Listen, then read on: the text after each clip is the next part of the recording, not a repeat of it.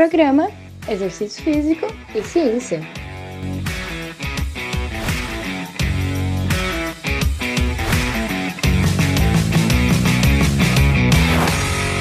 Está começando mais um Exercício Físico e Ciência. Sou o Fábio Dominski e esse é o programa de rádio e podcast que trata de exercícios a partir da visão científica. A motivação para exercícios físicos pode derivar da conexão entre intestino e cérebro. Isso parece meio louco, né? Se a gente olhar assim, pô, o que, que, eu, que eu como, ou melhor, meu intestino e tudo que acontece lá dentro vai influenciar na minha vontade de fazer exercício. Por outro lado, parece ser meio intuitivo também, né? Você come algo muito pesado, aversivo, a sua vontade não é nem de caminhar. Você não quer fazer, nem pensa em fazer exercício depois de ir num rodízio de pizza, por exemplo.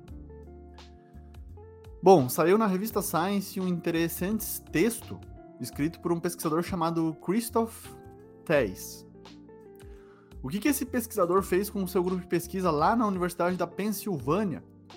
E aí, na verdade, é um estudo também liderado pela estudante de doutorado chamada Lenka Donalova. Se você pesquisar no YouTube, tem uma, uma importante palestra dela que foi aí em março de 2023, e ela é doutoranda desse laboratório que ela explica como que esses metabólicos aí secretados pela microbiota modulam a liberação de dopamina e a performance no exercício, que é o que a gente vai ver aqui. Então vale a pena também recomendo, vou deixar na descrição desse podcast o link no YouTube aí para você assistir se você desejar se aprofundar um pouco mais nesse assunto que é inovador, que é recente, mas que vale, vale bastante a pena. Foi essa moça que publicou na Nature como primeira autora lá e junto com vários outros pesquisadores na, em, em dezembro de 2022 sobre esse tema: intestino e microbioma regula motivação para o exercício. Bastante gente falou dessa pesquisa aí. Em dezembro a gente fez um podcast aqui. Se você quiser recuperar lá, você pode ir baixando bastante no Spotify aí para chegar nesse episódio. Bom, o que que esse que é o líder da, da pesquisa, né, esse Christoph, escreveu? Primeiro que eles investigaram perfis moleculares e fisiológicos profundos dos camundongos. Então investigaram bem, né, de maneira profunda isso aí. E aí, para surpresa deles, os elementos do microbioma intestinal lideraram aí a lista em relação ao que pode ser mais importante em relação aos aspectos moleculares e fisiológicos. Então, eles investigaram a importância funcional do microbioma no desempenho do exercício e realizaram medições ergométricas sob condições gnoctobióticas, ou seja, com uma colonização de micróbios definida, piorada ali no caso. Nessa pesquisa aí que eles publicaram lá em dezembro, eles deram aí antibióticos para piorar. A gente sabe, né, que a gente toma antibiótico e também piora a flora intestinal. Um termo talvez mais popular para microbioma e tal seja, né, flora intestinal. A gente fa sempre fala flora intestinal né, na, na prática aí. O que, que, eles observaram? A ausência desse microbioma em camundongos livres de germes ou tratados com antibióticos diminui a capacidade de exercício voluntário e de resistência em aproximadamente 50%. Então eles testaram de duas formas. O exercício voluntário é na rodinha, aquela rodinha que a gente sabe que os ratinhos, os camundongos, correm. O exercício de resistência já é na esteira, que eles são obrigados a, a correr ali. Eles, é um corredor, na verdade, ali. Eles têm que correr, senão né? Eles são obrigados mesmo. Esses experimentos sugerem que o microbioma intestinal pode ser um importante contribuinte aí para essa variabilidade interindividual na atividade física. Então, basicamente, explica por que, que alguns gostam de se exercitar e se saem bem nisso e outros não. Os autores descobriram uma variabilidade interindividual marcante na capacidade de exercício. Os melhores desempenhos superaram em muito os animais mais fracos. Isso foi em torno de 10 vezes o desempenho melhor. Então a motivação para exercícios pode derivar da conexão entre intestino e cérebro, segundo aí algumas pesquisas com modelos animais. Resumidamente e depois em detalhes, vou explicar o que, que acontece. Ácidos graxos derivados da microbiota são detectados pelo seu receptor endocannabinoide CB1 na inervação intestinal, o que aumenta sua atividade durante o exercício. A ativação dos neurônios sensoriais, por sua vez, aumenta a sinalização de dopamina no estriado, que é uma região cerebral, e assim impulsiona o desempenho no exercício porque tem mais dopamina no cérebro. A descoberta desse caminho intestino-cérebro ajuda a entender fatores pelas quais algumas pessoas são motivadas para exercício e outras não. É claro que são pesquisas iniciais com modelo animal, mas se a gente conseguir comprovar no ser humano, seria bem interessante, porque aí a gente pode entender como a motivação varia a partir da neurociência. Bom, em detalhes, galera, a questão de como o microbioma afeta o desempenho no exercício levou os pesquisadores a uma descoberta intrigante. Ao contrário das expectativas deles, os efeitos dos micróbios intestinais no desempenho físico não foram mediados por tecidos do corpo que são classicamente associados ao exercício, como os músculos.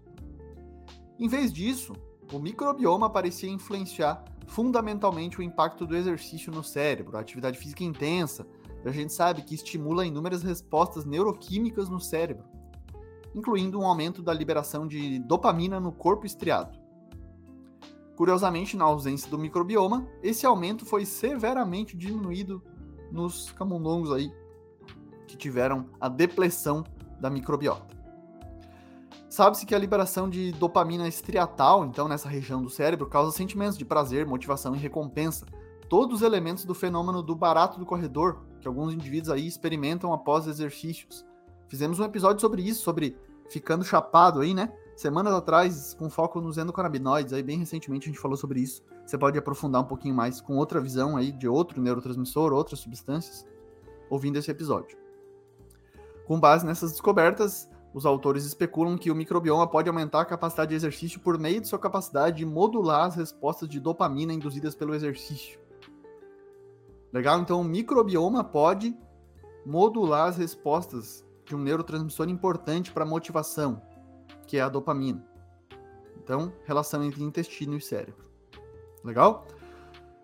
Aí, por meio de uma série de intervenções farmacológicas e quimiogenéticas, eles descobriram que a deficiência de dopamina era de fato a causa da redução do exercício em animais com esse microbioma empobrecido.